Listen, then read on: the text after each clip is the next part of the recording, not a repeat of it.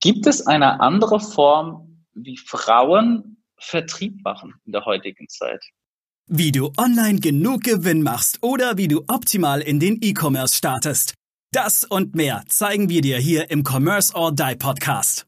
Mit freundlicher Unterstützung der HDI.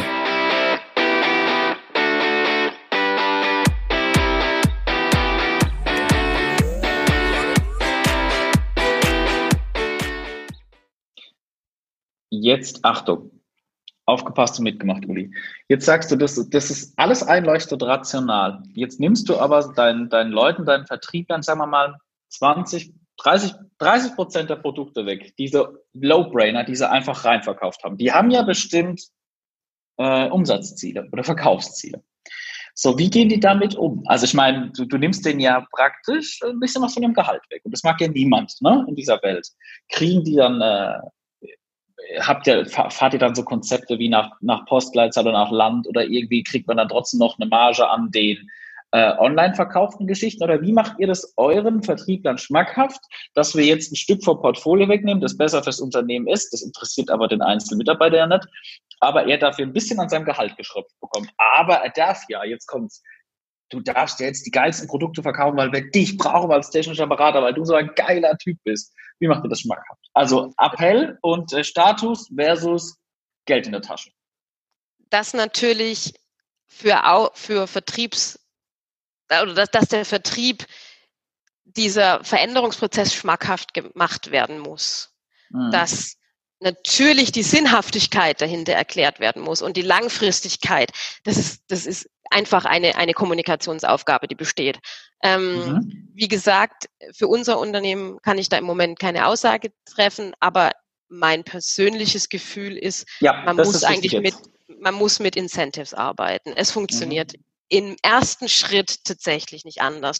Und warum bin ich der Meinung, ähm, dass es nicht anders funktioniert? Da einfach, weil und das gilt für Unternehmen, deren Vertrieb Incentive gesteuert ist, Klammer zu.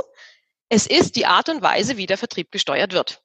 Mhm. Mhm. Und wenn das die Vorgehensweise ist, dann wird der Veränderungsprozess oder dann muss der Veränderungsprozess in einem zu Beginn in einem ersten Schritt auch über diese Weise gesteuert werden. Also es ist nicht mhm. möglich, einem Vertrieb 20 Prozent vom Umsatz wegzunehmen, ohne ihn zu kompensieren, wenn das die Art ist, wie dieser Vertrieb im Moment kompensiert wird. Alles andere ist aus meiner Sicht tatsächlich auch einfach unfair. Top, ja, cool. Jetzt haben wir ja auch so ein bisschen über das Thema Vertriebskanäle äh, schon gesprochen. Wo siehst du denn so jetzt im Industrie, Industriegüterbereich die Vertriebskanäle der Zukunft neben den bisher genannten? Was gibt es da vielleicht noch? Das, welche Rolle spielen Sprachassistenten vielleicht irgendwann mal in Zukunft oder welche Rolle spielt weitere Technologie wie KI oder ähnliches? Also wo siehst du die Vertriebskanäle Zukunft? Ähm, ganz unterschiedlich. Also ein natürlich gar nicht mehr so neuer Vertriebskanal sind tatsächlich technische Seminare, so banal wie es ist.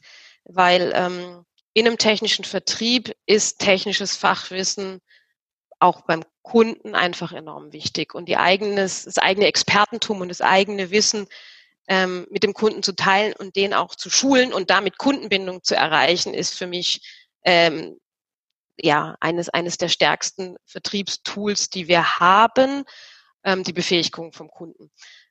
Und aus meiner Sicht wird es das übrigens auch noch eine Weile bleiben. Also ich sehe da nicht äh, einen Trend, dass ähm, das an Wichtigkeit verlieren wird. Ähm, natürlich ist es so, dass neue Technologien und auch, da reden wir von Digitalisierungsprojekten, genauso, also nicht Digitalisierungsprojekten vom Prozessen im Unternehmen, sondern auch Digitalisierung in der Anwendung beim Kunden, ne, wo wir dann, wo dann die Zulieferer natürlich auch mitziehen müssen und entsprechende Lösungen für die Digitalisierung beim Kunden dann liefern muss. Ähm, da wird, da werden Themen wie ähm, Artificial Intelligence ganz sicherlich eine Rolle spielen, weil wenn sich unsere Kunden, was was was am schlimmsten ist, für einen Vertrieb von einem Industriegüterunternehmen ist, wenn der Kunde sich so weit weiterentwickelt hat, dass wir nicht mehr zusammenpassen, dass wir nicht mehr die gleiche Sprache sprechen, dass wir nicht mehr wissen, welche Bedürfnisse müssen wir denn mit unserem Unternehmen für den Kunden erfüllen und welcher Vertriebskanal das dann nachher ist, ob wir hier von Sprachassistenten oder ja, von was auch immer sprechen. Das ist dann so aus meiner Sicht, gerade in dem ähm, hochtechnischen Industriegüterbereich, ist dann so individuell auf die jeweilige Anwendung, aufs Produkt und auf den Kundenbedarf, dass ich eigentlich hier gar keine generelle Aussage treffen kann. Mhm. Ja, ist aber trotzdem schon mal super. Danke. Okay. Uli, jetzt, jetzt die große Frage. Es wird ja immer, du weißt, es kommt ja immer mehr Portalgedanken. Überall melde ich mich an, überall bietet mir ein, ein Kundenlieferant die Möglichkeit, dass ich all meine Informationen, sei es Bestellhistorie etc., alles direkt in meinem Kundenportal ab, abrufen kann. Ähm, wie stehst du dazu? In dem Kontext, in dem du dich jetzt bewegst, bei dir, bei den Industriegütern, ähm, wäre das eine Möglichkeit, deine, deine Kunden immer wieder dauerhaft zu einem Besuch zu generieren oder zu bringen, dass die wirklich immer wieder auf euer, ich sage extra keine Website mehr, ich sage Portal, wo auch ein E-Shop, wo alles angeschlossen ist, um einfach auch mehr über die zu lernen. Sprich, wenn sich jetzt zum Beispiel ein Einkäufer von einem Kunden immer wieder bei euch einloggt, weil er Bestellhistorie, Vertragsdaten da alles findet wie interessant wäre denn sowas? Ja, absolut interessant. Ähm, die ersten Schritte äh, gehen wir in dem Bereich, mhm. ähm, weil die, naja, dieses auf einen Blick alle Informationen zu haben, das ist in der heutigen Zeit und wird auch weiterhin äh, essentiell bleiben. Und dann da, da geht es auch um so ganz konkrete Situationen, dass ich eben in mein Portal beispielsweise gehe. Ich sehe meine Sales-Historie, ich weiß, welche Produkte ich bestellt habe und kriege beispielsweise dann auch gleich die notwendigen produktbezogenen Informationen dazu. Ähm, weil häufig suchen ja auch unsere Anwender nach technischen Erklärungen oder sie haben Zweifel, wie dieses Produkt äh, einzusetzen haben mhm. äh, auf eine sichere Art und Weise und dann online zu gehen und alle Informationen zu einem Produkt auf den ersten Blick zu haben und gleichzeitig auch noch Informationen, wenn es dazu neue Produkte gibt, also sich das Inform die, die, die Informationen zu holen, ist halte ich ähm, für sehr wichtig.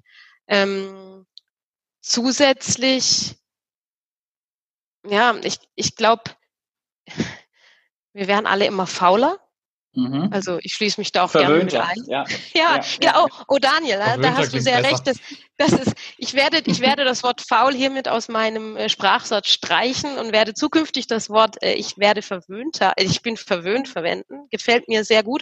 Genau, verwöhnter. Also wir versuchen es ja auch unseren Kunden immer leichter zu machen. Und die mhm. Zeiten, in denen ich von meinem Kunden verlange, dass er sich die Informationen irgendwie selber zusammensucht, die sind einfach vorbei. Das kann sich kein Unternehmen mehr leisten. Mhm. Ähm, also ich meine, wir sprechen ja über solche Momente, wo wir QR-Codes auf unsere Verpackung oder auf Verpackungen drucken. Wenn wir nur fünf Jahre zurückgehen, das war im Industriegüterbereich ähm, noch nicht, noch kein, noch nicht mal ansatzweise eine Norm. Da waren erste mhm. Tests unterwegs, die dann ähm, durch Aufdruck von einem QR-Code dann ähm, Produktinformationen verfügbar gemacht haben. Und zwar über das hinaus, was vielleicht auch in dem Informations Blatt beiliegt oder in mhm. dem, in der Anwenderinformation. Und heutzutage sind solche Schnittstellen, die einfachen Zugang zur Information machen, ähm, aus meiner Sicht absolut notwendig. Für Industrieunternehmen ist es häufig so, dass die Herausforderung darin besteht, diese Informationen aus den verschiedenen Systemen, die vorliegen, überhaupt verfügbar zu machen. Also wie mhm. verknüpfe ich denn mhm. diese unterschiedlichen Systeme, die wir haben im Unternehmen? Also ja, ja, ja. da rede ich jetzt, da rede ich jetzt von einem CRM-System, das mit einem ERP-System sprechen muss, um zu wissen, was hat denn der Kunde bestellt. Da muss es antizipieren, hm, mhm. wenn der Kunde das bestellt hat und er hat die Anwendung, die dahinter liegt, dann könnte er dieses ergänzende Produkt benötigen. Mhm. Wenn ich dann noch eine Marketingmaßnahme mache und sage, ich habe jetzt ein neues Produkt, dann muss ich auch noch das neue Produkt in diese, in diese Welt ähm, einfügen und sagen, hey Kunde, du, ich weiß, du hast die Anwendung, du bestellst das, also antizipiere ich, dieses Produkt interessiert dich. Und jetzt kommt ein ganz wichtiger Aspekt, der, von dem ich glaube, das uns zum Konsumgüterbereich unterscheidet. Wir können uns keine Fehler erlauben. Wir können als, mit dem Markennamen als Industriegüter im technischen Mittelstand mit einer Historie von vielen Jahrzehnten mhm. nicht erlauben, dass wir Massenmails rausschicken mhm. mit Informationen, die, von denen wir auch nur den kleinsten Verdacht haben, dass sie nicht zielführend für unseren Kunden sind. Unsere Kunden verzeihen uns das nicht. Das, oder ich bin der Meinung, unsere Kunden mhm. verzeihen uns das nicht. Ähm, denn sie sind von uns einen sehr viel direkteren Kontakt, sehr viel zielgerichteren und lösungsorientierteren Kontakt gewöhnt. Ich mache mal ein plakatives Beispiel. Wenn mir Esprit, ja, ja. wenn mir Esprit jetzt in meinem Newsletter keine Ahnung, den, neuesten Sommerkleidertrend zuschickt und da sind nur Kleider drin, die gefallen mir vom Stil nicht und haben eine schreckliche Farbe, die äh, nicht zu meinem Typ passt. Nehme ich die E-Mail, drücke auf Löschen und klicke sie weg. Ne? Mhm. Wenn mir aber, wenn ich aber einem Kunden aus der Automobilindustrie plötzlich ein Produkt äh, zuschicke, das benötigt wird in der Wasseraufbereitung, dann fragt er sich, sag mal, lieber, lieber Lieferant, ähm, das war jetzt nichts. Und wenn, wenn ich dir so unwichtig bin, dass du mir mhm. diese Art von Information, dass du mich damit belästigst, mhm. hm, was bedeutet denn das ähm, für dich als Unternehmen? Also da herrscht eine Sensibilität, die ich glaube im Mittelstand, im Mittelstand, im technisch getriebenen Mittelstand oder auch nein, im, im technisch getriebenen Industriegüterbereich oder Industrieunternehmen einfach sich stark unterscheidet zum B2C-Geschäft. Das heißt, der Grad an Personalisierung muss halt sehr hoch sein, wenn du über Schnittstellen sprichst. Ne? CRM ähm, redet mit dem ERP, redet mhm. wahrscheinlich aber auch mit deinem Salesforce oder mit deiner Marketing-Automationsplattform, dass du wirklich sagst, okay, ich bereite jetzt ein Mailing vor für ein neues Produkt in der Branche, ich sag mal Lebensmittel. Und dann kann automatisch, natürlich muss dann automatisch gezogen werden, nur die Kunden, die jemals Produkte in der Lebensmittelindustrie, äh, für die Lebensmittelanwendung gekauft haben, und dann geht's erst los. Ne? Also das heißt, es muss hochgradig miteinander vernetzt sein. Man kann da nicht einfach, wie du gesagt hast, eine Massenmail, ja, die verzeihen mir das schon, wenn ich da die falsche Branche reinschreibe. Die sagen wahrscheinlich, ey, wir arbeiten seit 20 Jahren zusammen. Wenn du Nasenbär jetzt nicht verstehst, dass ich da nicht arbeite, wie Vertrauen, Thema Vertrauen und Konsistenz. Ah, sehr interessant. Das heißt eigentlich, dass, dass wir viel technischer, verzahnter und granularer vorgehen müssen bei Marketing-Automation. Ne? Da habe ich jetzt da habe ich jetzt aber Uli auch noch eine Frage, weil ich weiß, dass sehr viele große Unternehmen, und da habe ich auch mit vielen sehr, sehr großen Unternehmen gesprochen, viel Müll in ihrem CRM-System haben. Die Adressqualität, die Pflegequalität ist meistens wirklich miserabel. Wie geht man damit um? Weil wenn ich automatisiere und sage, das dürfen nur die Kunden in dem Sektor sein, und ich weiß, der Vertriebler gibt in der Regel es fängt an, der Name ist nicht richtig geschrieben. Das heißt, ob das jetzt eine GmbH ist oder ist völlig falsch geschrieben. Die Adresse wird nur te teilweise eingegeben, weil der Vertriebler will eins, er will seine Produkte verkaufen, aber nicht die Datenpflege machen. Wie geht man damit um dann? Wenn es so gute Frage, ist? gute, gute Frage, gute Frage. Das ist eine fantastische Frage, Maurice. Wenn du die Lösung dazu hast, würde ich mich gerne an deinem Startup beteiligen. Und zusammen werden wir sehr erfolgreich werden. Es gibt eine Lösung. Es gibt, also in, in, in, im Prinzip gibt es eine Lösung. Ich habe hab ja auch diese Lösung auch schon für, zum Beispiel darf man ja sagen, für MAN habe ich da eine Lösung. Ähm, wir haben eine Adressbereinigung gemacht. Das geht. Mich hätte jetzt nur interessiert, wie, wie ihr da vorgeht. Also das kannst du ganz einfach machen. Nimmst alle Adressen, bereinigst die, lässt ein Branchenregister drüber laufen, lässt dir als Handelsregister drüber laufen und dann gibst du es wieder rein. Das ist aber nicht, äh, Daniel, also aus meiner Sicht ist äh, nicht die erwähnte Granularität, Granularität Nein, ja, ja. die, genau Daniel, die, wir, die wir benötigen. Das also der, der klar, Punkt. Genau, diese, deswegen sage ich ja, wenn du das, wenn du das hast und äh, vielleicht, ich glaube, es gibt sogar ein, Mün ein Münchner Unternehmen, ne, das im Big Data Bereich sich mit dem Thema beschäftigt, aber äh, anderes Thema. Ähm, ja. äh, aber tatsächlich ist es so, dass äh, zumindest ähm, in einem im, im sehr anwendungstechnischen Bereich die Granularität von solchen Software-Tools im Moment, soweit ich es kenne, nicht ausreicht. Und dann steckt, mhm. man muss sagen, dann steckt tatsächlich das Wissen in den Köpfen von den Beratern. Mhm. Und da hast du das schon richtig erwähnt, Maurice. Das, äh, dieses Wissen muss aus den Köpfen ins System. Und dass das von niemandem, also mich eingeschlossen, ich äh, eine eine ähm, favorisierte Aufgabe ist, äh, sowas ins System hineinzubringen. Ich glaube, das ist auch klar. Ähm, wir ich glaube, wie du schon gesagt hast, die Unternehmen, viele Unternehmen haben genau das gleiche Problem und ja. keine allumfassende Lösung.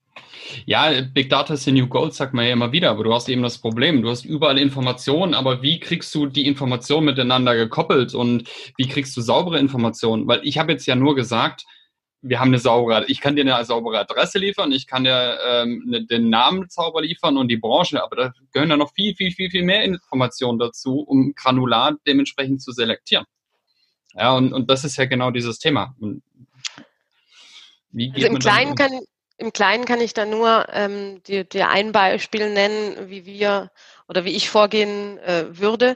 Und zwar tatsächlich, es ist dann für sehr wichtige Vertriebsaktivitäten oder neue Produkteinführungen oder Vermarktungsmaßnahmen, die sehr gezielt, zielgerichtet sein, sein müssen, mhm. wo muss ich den individuellen Input von den Kollegen aus dem Vertrieb einholen. Mhm. Es geht dann oftmals nicht anders. Jetzt, mhm. wir haben vorhin schon die Klassifizierung in ABC-Kunden erwähnt.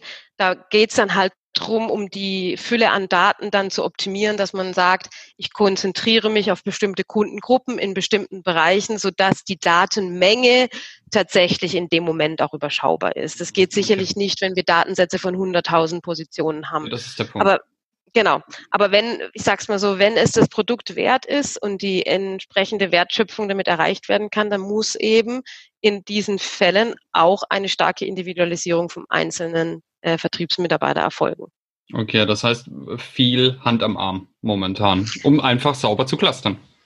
Naja, es ist, es ist dieses klassische Trade-off, ne? Also hm. es ist klassische, wie, wie hoch ist mein Risiko, dass wenn ich mit der Gießkanne drüber gehe, dass ich mir eine Kundenbeziehung zerstöre. Das ist, das ja. ist der Trade-off. Ja. Ja. Wenn, wenn ich entscheiden kann, so, ich gehe dieses Risiko ein, aus welchen Gründen die auch immer dahinter liegen, und das, die sind vielleicht auch aufgrund von Stichwort Effizienz ganz häufig gerechtfertigt. Mhm. Ja, also dass man sagt, ich gehe das Risiko der Gießkanne ein, ähm, dann, dann kann ich das und tue ich das natürlich. Ähm, es, es ist und, und da kommt ja auch, da kommt ja das Thema auch Mittelstand und Industriegüterbereich. Die, die, die, die Anforderungen sind ja von, von Unternehmen zu Unternehmen stark, stark unterschiedlich. Ich finde, es braucht in diesen Bereichen dann wirklich einen eng verknüpfte, eine eng verknüpften Marketing und Vertrieb, ein Mark, eine Marketingabteilung, die stark vertriebsgetrieben ist, die also die, die Vertriebsaktivitäten versteht und die dann für das Unternehmen, für den Bereich eine optimierte Lösung selbst entwickelt. Hm, okay. Wäre es denn ein Weg, weißt du, jetzt, jetzt gehen wir nochmal einen Schritt, jetzt gehen wir noch, nehmen wir das, was wir, auch was wir gesagt haben, gehen einen Schritt zurück, ne? dass, dass die Kunden in, eure, in den Kundenportalen praktisch selber ja die Daten pflegen, wenn es von Interesse ist, wie du gesagt hast, ne? Bestellhistorien, Daten etc. Das heißt, wäre das nicht auch ein interessanter Weg, dass man dadurch, dass man einen Mehrwert gibt auf der Plattform anhand von, ähm, sagen wir mal, Predictive äh, Maintenance oder, oder, oder vorhergesagten Bestellungen etc., dass die Kunden das so interessant finden, dass die selber anfangen zu pflegen, weil die Interaktion auf dieser Seite da ist. Absolut, ja. Und dass man den Kunden vielleicht auch noch Themenauswahl gibt und sagt, hey, wir geben euch die Möglichkeit, euch, ähm, und da kommen wir zu dem Training-Aspekt oder die, die, der Wissensvermittlung hinzu, wo wir dem Kunden dann einen Mehrwert bieten können, wo, sagen, wo wir sagen, hey, ähm, wenn du uns sagst, was du von uns wissen möchtest, dann bieten wir dir einen Mehrwert in Form von mhm. zusätzlichen Lösungen und Wissen. Und damit natürlich auch, wie Amazon und Google das auch tun, äh, die Kunden immer besser kennenzulernen. Ja. ja. Und dann auch zielgerichteter zu sein. Aber wir, wir müssen, also ich bin da was, was und da, da spreche ich jetzt, glaube ich, für viele Unternehmen im deutschen Mittelstand und ähm, im Industriegüter oder im technischen deutschen Mittelstand. Das sind Konzepte, die kennt man aus eben von Google oder Amazon. Hm, ich glaube aber, dass wir als ähm, in, in Deutschland noch häufig sehr weit weg von diesen Konzepten mhm. sind. Mhm. Und gerade jetzt in den aktuellen Zeiten, da stellt natürlich wäre jetzt die Möglichkeit, sowas mal einzuführen, aber auch ja, ähm, es ist oftmals noch sehr weit weg. Das heißt ja, aber nicht, dass sich nicht viele Unternehmen dorthin schon auf den Weg gemacht haben und ich halte es für eine absolute Notwendigkeit, dass wir uns dahin auf den Weg machen. Cool, okay. Das heißt aber, Entschuldigung, Aaron, du hattest was. Kein Problem. Ähm, das ist so mehr jetzt eine generelle Frage. Bezieht sich jetzt weniger stark aufs Thema Industriegüter, sondern generell lautet die Frage, sollten deiner Meinung nach Vertrieb und Marketing, das ist ja manchmal irgendwie so ein bisschen, der Vertrieb schimpft drüber, dass das Marketing wieder äh, irgendwelche Sachen produziert hat, mit denen man nichts anfangen kann. Das Marketing schimpft drüber, dass der Vertrieb die Sachen nicht benutzt, diese herstellen oder, äh, oder produzieren, produzieren lassen. Diese, diese, ich sag mal, starke Trennung zwischen Marketing und Vertrieb, wie, wie siehst du die und ist die eigentlich überhaupt noch nötig?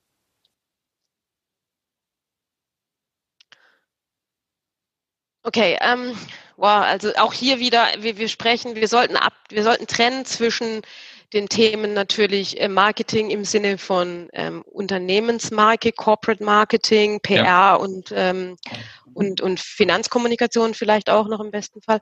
Ja. Ähm, und tatsächlich von, wir nennen es jetzt einfach mal vertriebsunterstützende Marketing. Mhm. Yep. Und das ist eine ganz wichtige Trennung, finde ich. Ähm, ja. Wenn wir über vertriebsunterstützendes Marketing sprechen, ist eine Trennung das Schlechteste, was wir tun können. Im Gegenteil, es muss eine absolute Verzahnung her. Ähm, speziell, wenn wir über neue Systeme, über digitale Assistenten, über, über, ja, über Modernisierung unserer Kommunikationsplattformen und Kanäle sprechen, ähm, dann geht es ohne eine äußerst direkte Verzahnung in Zukunft nicht mehr. Und okay, ja die, das, das alte Gedankengut, die alte Sichtweise, naja, was lass die Marke, also lass Marketing ähm, mal in äh, diese bunten Bildchen malen und die, die hübschen Slogans ent, äh, entwerfen. Ähm, und macht ihr mal und ich erzähle dann trotzdem dem Kunden, was ich glaube, was der Kunde hören muss. Ja, ja, ja. Ähm, das, ich glaube, ich spreche mit Experten, das haben, das war, war mal so. Die Zeiten sind Gott sei Dank vorbei. Und insofern, ähm, ich glaube, dass wir uns auf einem guten Weg, also wir als äh, wir als Gesamtdeutschland hoffentlich auf einem guten Weg befinden, diese Trennung äh, nur noch weiter abzubrechen, anstatt die weiter aufzubauen. Dann, dann solltest du mal unbedingt in deutsche Banken reingucken. Da ist es leider, da ist es leider immer noch so. Ist da hat so? sich nichts geändert. Im Bankensektor funktioniert es immer noch genauso. Es gibt eine Marketingabteilung, die gleichzeitig auch Vertrieb, äh, für Vertriebsunterstützung zuständig ist. Und aber ja, bei denen kommt halt Vertrieb von Vertreiben, ne? Das, das ist halt ein großer Unterschied. Kunden verjagen. Ja. Gut, guter O-Ton, guter O-Ton dazu. Ähm, in, in, in, einem Unternehmen von einer, von einer Bekannten von mir, hat im Marketing gearbeitet und dann schreibt der, der Techniker, weil das ist praktisch eine Software gewesen, schau mal, ich habe hier äh, schon mal die Beschreibung des Produktes gemacht, machst du mal diese seltsamen Bildchen und Grafiken außenrum und dann schreibt es zurück, du meinst unser Corporate Design.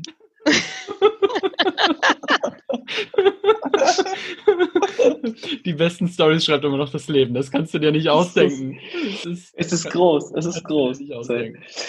So, liebe Uli, wir, äh, wir haben schon wieder 45 Minuten auf dem Ticker. Das heißt, es gibt eine Doppelfolge. Und ich glaube, wir laden dich das gibt, und ich glaube, ich glaube, wir laden dich auch nochmal zu dem Thema Frauen in, ähm, in Technologieunternehmen ein. Das macht, da machen wir auch di direkt noch einen Podcast, machen nachher noch, einen, äh, machen noch, noch einen Termin aus. Aber wir stellen immer eine Frage zum Schluss unsere lieben Gäste, und zwar die drei goldenen Punkte. Wenn ich jetzt anfangen möchte, oder wenn jetzt ein, es hört jetzt ein anderer äh, mittelständischer äh, Technologieunternehmer zu und er sagt, hey, die Uli Reinhardt, die hat es begriffen, die könnte mir doch drei goldene Regeln geben, wie ich meinen Vertrieb digitalisieren könnte. Welche drei goldenen Regeln würdest du praktisch deinem bei der Marktbegleiter geben? Ruf mich an, ruf mich an, ruf mich an. Nein, Quatsch. Ich stehe für jedes, ich stehe für gerne für weitere Informationen bereit, so in der Art. Hu, Daniel. Ähm, sagst mir nochmal die Frage. Drei goldene drei Regeln? Deine drei goldenen Punkte, was man beherzigen sollte, wenn man in einem B2B-Unternehmen Industriegüter den Vertrieb digitalisieren möchte und dann Change-Prozess anschmeißen möchte. Aus ja, deiner Sicht, deiner Erfahrung. Einfach deiner, Tipps. Okay. Ja. Okay. Ähm,